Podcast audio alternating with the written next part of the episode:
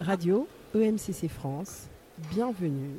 Nous sommes au colloque, au 16e colloque de l'EMCC. Euh, ici les Moulineaux. Avec, Valérie, Céline, Marc Antoine. et Christophe.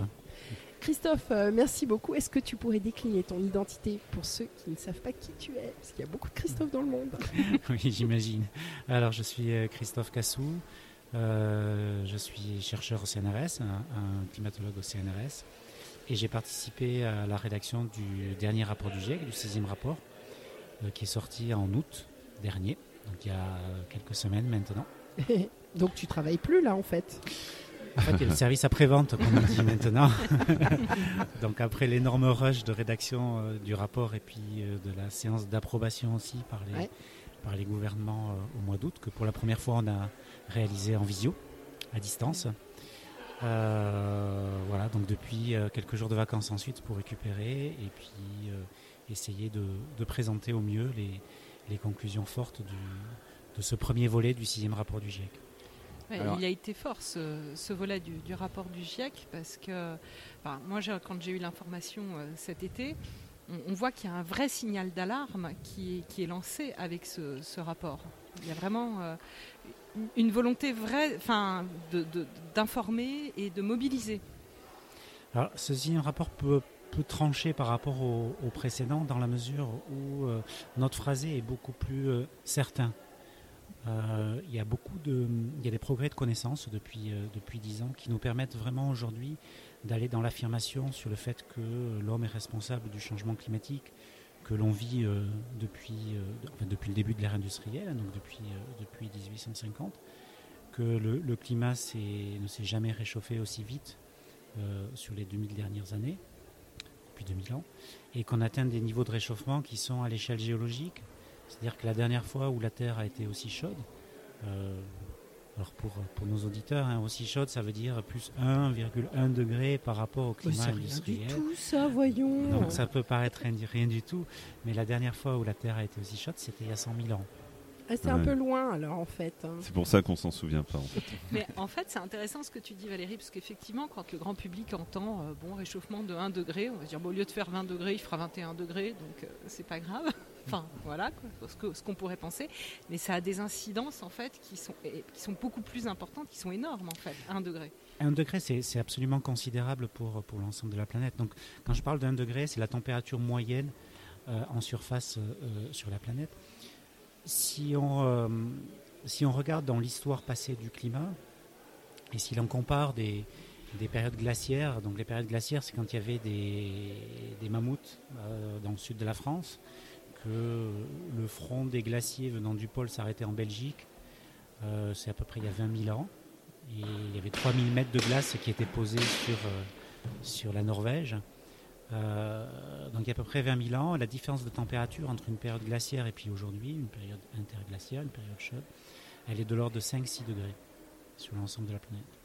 Donc on voit ici les, les, les conséquences d'un changement. Très peu de degrés suffisent en fait. Exactement, très Hein, peu de degrés suffisent et Ouais. on a, on a des, des paysages des, qui, sont, qui sont complètement différents.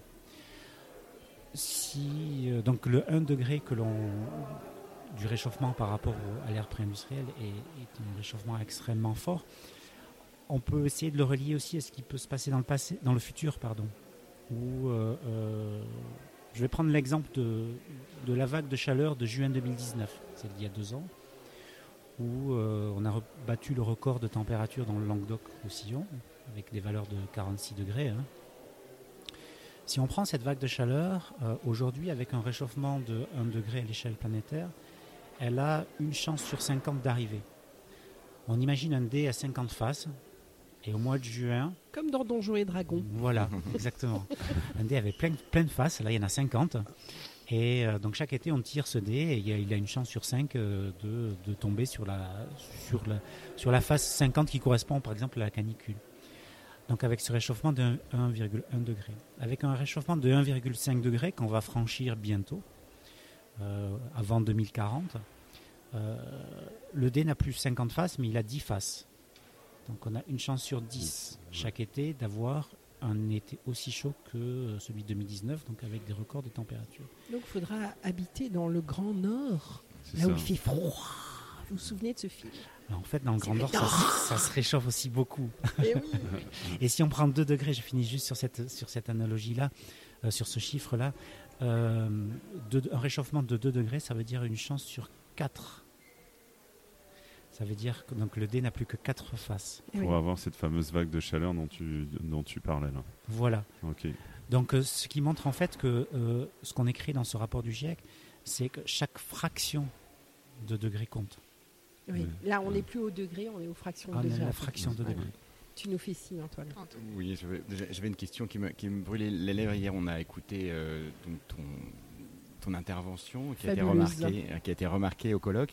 Euh, et tu nous as dit, je crois que vous étiez le GIEC. On parle du GIEC, tout le monde entend par- parler du GIEC. Moi, je suis honoré d'avoir juste à côté de moi un, un Ah, membre un du peu- GIEC. J'ai un peu les poils. C'est hein. c'est combien, de, ch- de chercheurs euh, vraiment actifs euh, dans, dans le GIEC Alors, le, le- le GIEC est divisé en trois groupes. Euh, c'est le groupe intergouvernemental. D'abord, le GIEC est un acronyme hein, pour groupe intergouvernemental d'experts sur l'évolution du climat. IPCC en anglais. Euh, c'est un groupe qui est euh, divisé en alors, trois sous-groupes, on va dire, trois sous-groupes de travail. Euh, le premier qui porte sur euh, les, les bases physiques du système climatique et le changement climatique. Le deuxième qui porte sur les impacts du changement climatique, la vulnérabilité des sociétés humaines, des écosystèmes marins, terrestres, euh, et de l'adaptation des sociétés humaines au ch- changement climatique.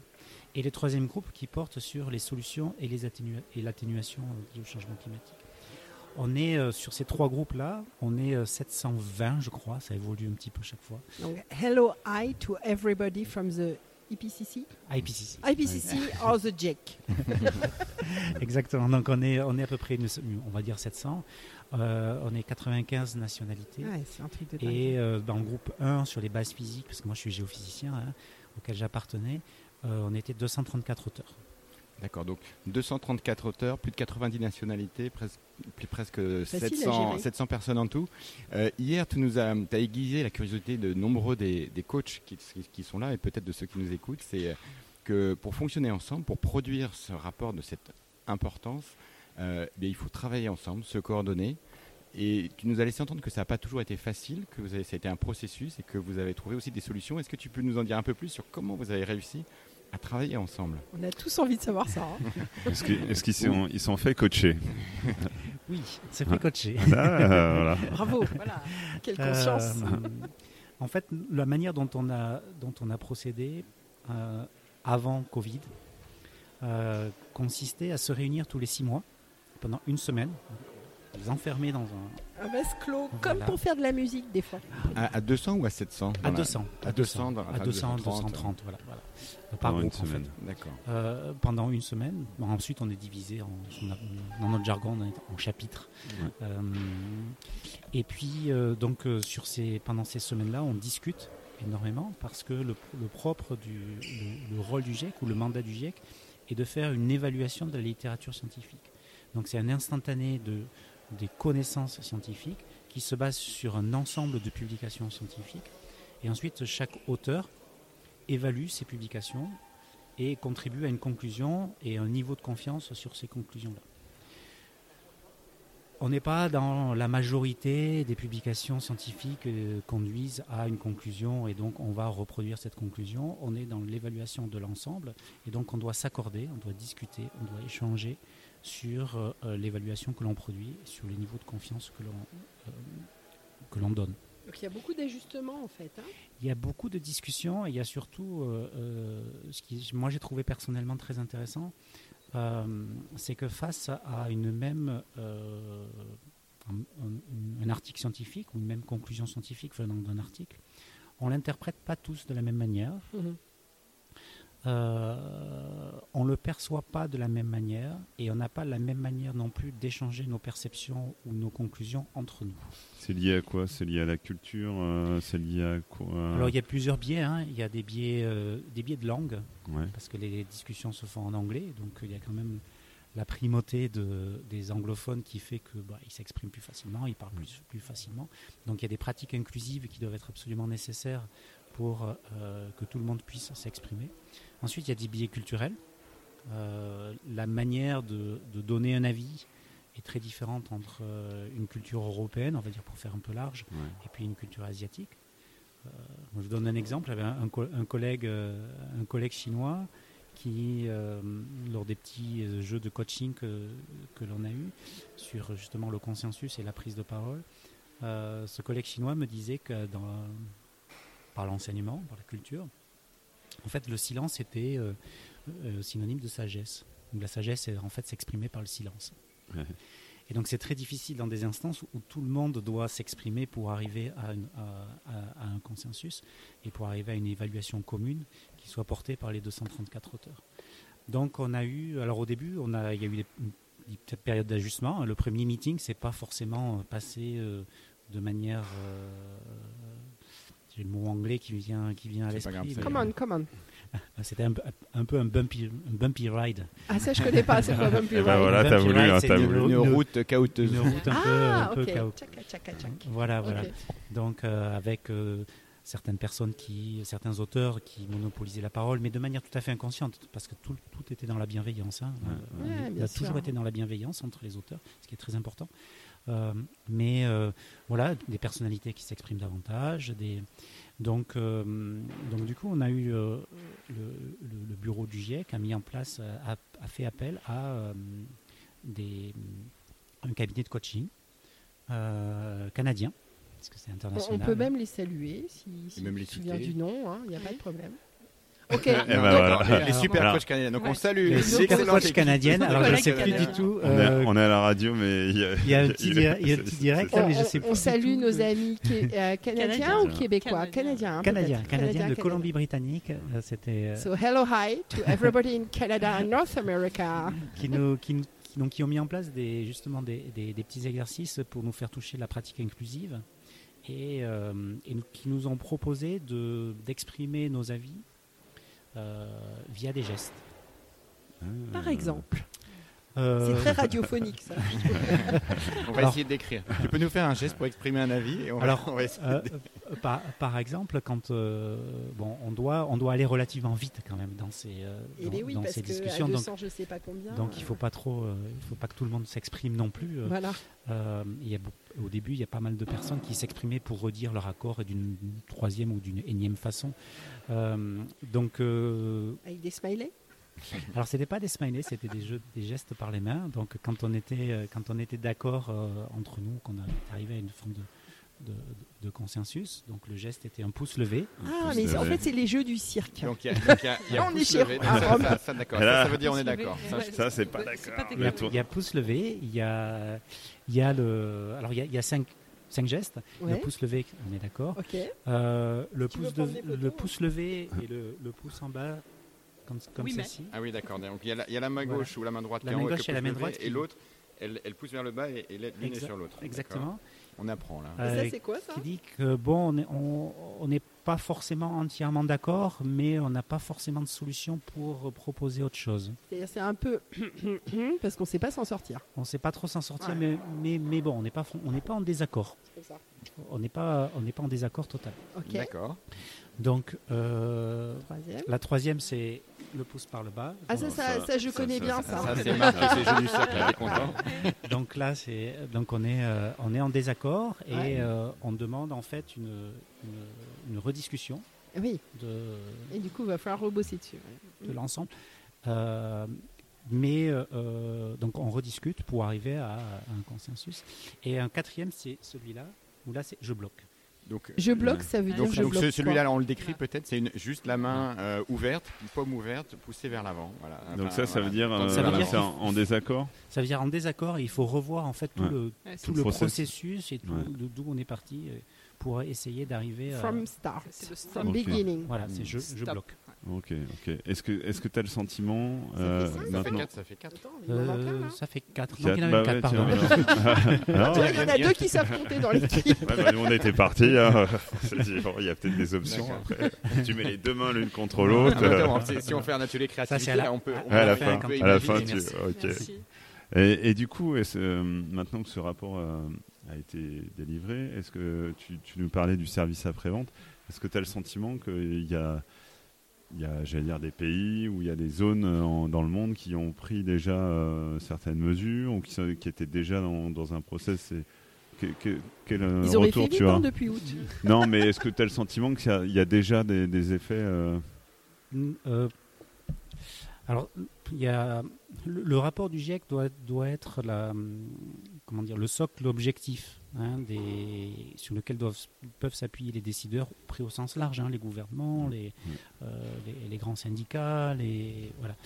Euh, il y a, donc ce sixième rapport, il, est- il sort dans un contexte un peu particulier qui est celui de, de la COP26, de, donc euh, la conférence des partis, la, des conférences climat, la 26e COP qui va se dérouler à Glasgow au mois de novembre. Ouais. Et, euh, Dans un mois donc, hein, si jamais on réécoute en, en ouais, enregistré, ouais. voilà, là on est là, au on est mois d'octobre on est en- 2021. ouais. voilà, octobre De l'an 2000 de grâce 2021. novembre 2021. Ouais. Euh, et donc qui, euh, qui vont euh, cette, cette COP est importante parce que euh, vont être réévaluées les, les intentions ou les promesses que les États ont, faites pour euh, diminuer les émissions de gaz à effet de serre pour s'inscrire dans l'accord de Paris qui vise à limiter le réchauffement bien en dessous de 2 degrés. Donc, euh, donc on a ici donc le- ce rapport du GIEC en fait sera la- le socle scientifique doit être le socle scientifique de, euh, des, des négociations euh, climatiques. Donc c'est un point de rendez-vous. Mmh. Le GIEC n'est pas prescriptif, hein, il est juste informatif. Euh, donc il donne les, les, les chiffres, les, les bases scientifiques, les risques associés au changement climatique et, euh, et aussi euh, le panel des solutions. Mais ensuite, donc c'est chaque État, chaque euh, Qui s'en saisit. ouais. qui s'en saisit, Ou pas ouais. et qui Donc s'ils n'ont pas envie de faire quoi que ce soit, dans l'absolu, il n'y a pas de... Le, le GIEC ne peut rien. Ouais, ouais, Le, ouais. le GIEC est juste une instance euh, qui met à disposition euh, les dernières, les connaissances les plus, les, Les plus récentes. les en plus fait. récentes Ouais. et, et surtout de manière euh, transparente, de manière objective. Euh, c'est ça qui est essentiel parce que tout notre processus est, entièrement transparent et traçable. Une dernière question que je me permets de poser. voilà, désolé pour les autres. Non, parce qu'on est, on est en timing. on Les est- autres. Juste euh, par rapport à ce colloque et au, à, ta- à ce que tu as pu en voir en deux jours, qu'est-ce que tu retiens ou qu'est-ce que tu as envie de partager? Ou sinon, qu'est-ce que tu auras envie de dire à nos amis coachs, nos collègues accompagnants? Euh, Voilà, si un petit mot. euh. Une vaste question. Un petit mot du GIEC. Euh, je pense qu'on on a tous notre, notre, on est tous un maillon d'une chaîne. Euh, on se rend compte que nous, en tant que, que chercheurs, euh, chercheurs géophysiciens qui fournissent les, les- les données, euh, on se rend compte que l'information en fait ne suffit pas. Mm. Notre rapport est, est important, hein, il est nécessaire, mais il ne, il ne suffit pas pour l'action. Donc il y a un besoin de traduction. Il y a un besoin aussi de passer par l'humain par euh, les émotions, par euh, comment euh, ces changements qui, qui sont absolument nécessaires,